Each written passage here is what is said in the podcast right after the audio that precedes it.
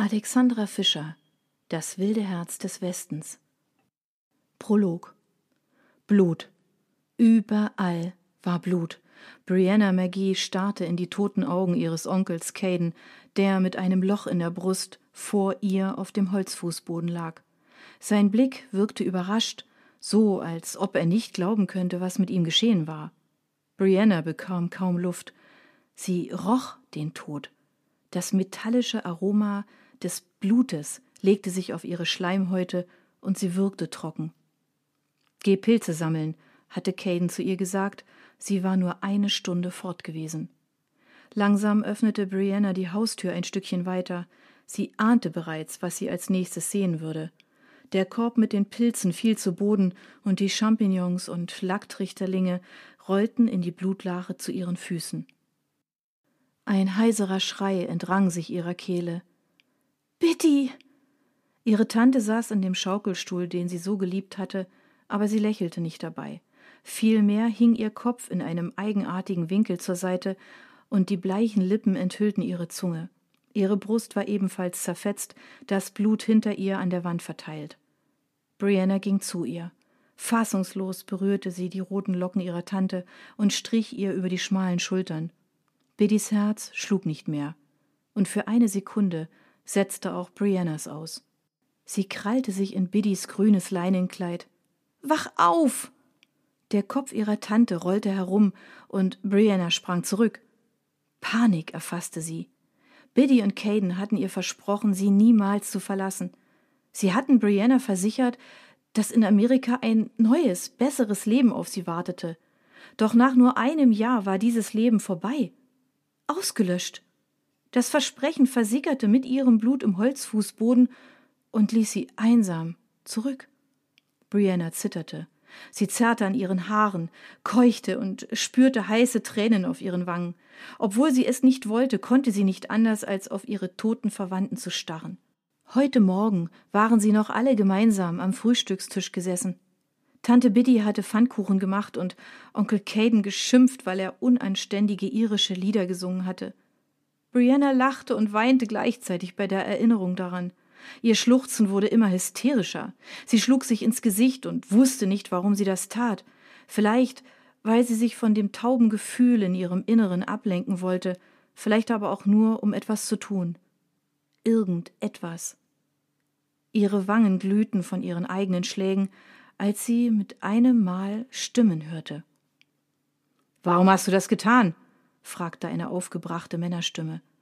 Ich schwöre, dass er etwas mit den Überfällen auf die Züge zu tun hat. Er hat's geleugnet, aber ich wusste, dass er lügt. Diese verdammten irischen Katholiken nehmen uns nicht nur unsere Jobs weg, sondern bestehlen auch noch unsere Arbeitgeber. Du bist der Bahnhofsvorsteher, Elkanah. Du musst verstehen, dass mir keine Wahl blieb. Der Vorarbeiter hat ihn mit diesem blauäugigen Iren aus Boston gesehen, diesem Henricks. Der holt seine Landsleute schiffsweise hierher und setzt sie für seine Zwecke ein. Brianna lugte aus dem rückwärtigen Fenster mit der gesprungenen Scheibe. Sie sah zwei Männer, die die Gleise entlang gingen und auf ihre Hütte zuhielten. Einer war klein und stämmig, sein Gesicht wirkte zornig.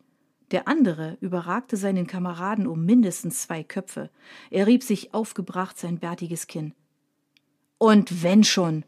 Brianna hörte die Besorgnis in der Stimme des größeren Mannes. Das ist Selbstjustiz!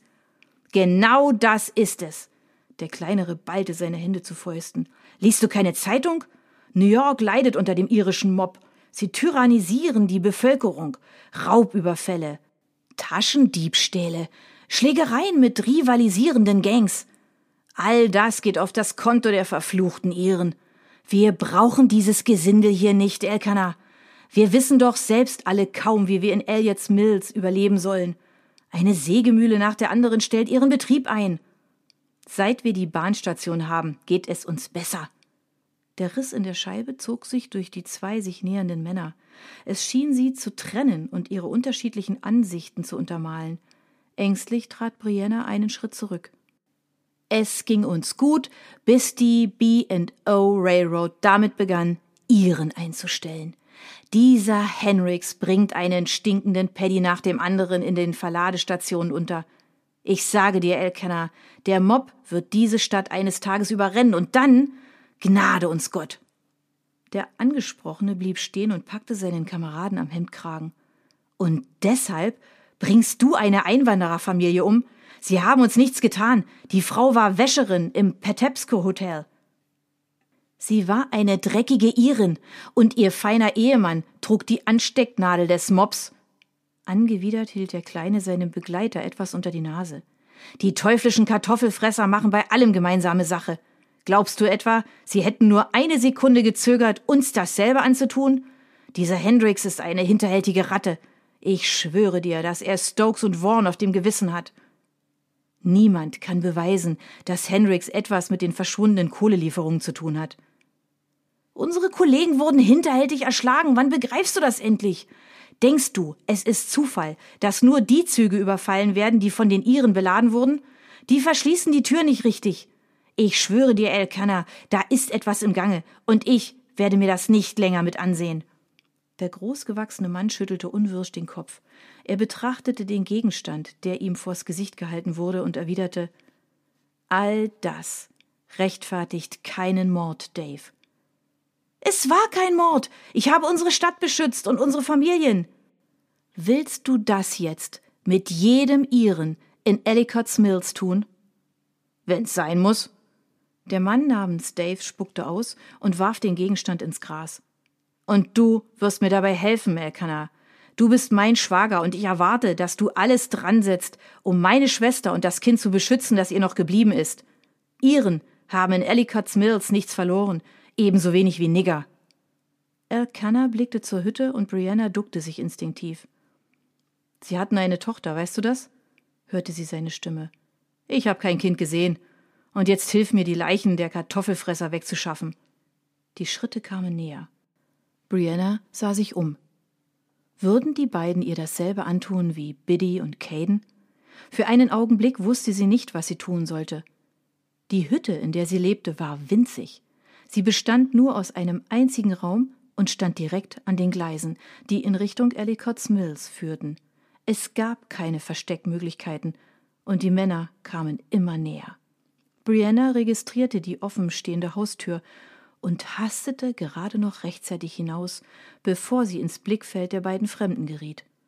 Mit eingezogenem Kopf rannte sie um die Ecke, blieb stehen und lehnte sich mit dem Rücken gegen die Hauswand. Splitter der grob gezimmerten Holzbretter bohrten sich durch ihr Kleid. Brianna lauschte.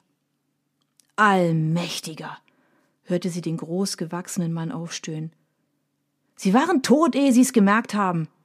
Es klang, als wenn etwas über den Boden gezerrt wurde.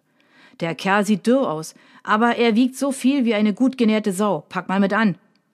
Brianna schloss die Augen. Das hatten Biddy und Caden nicht verdient. Sie waren gute Menschen gewesen. Sie hatten ihr Hoffnung gegeben, ein Heim, etwas zu essen.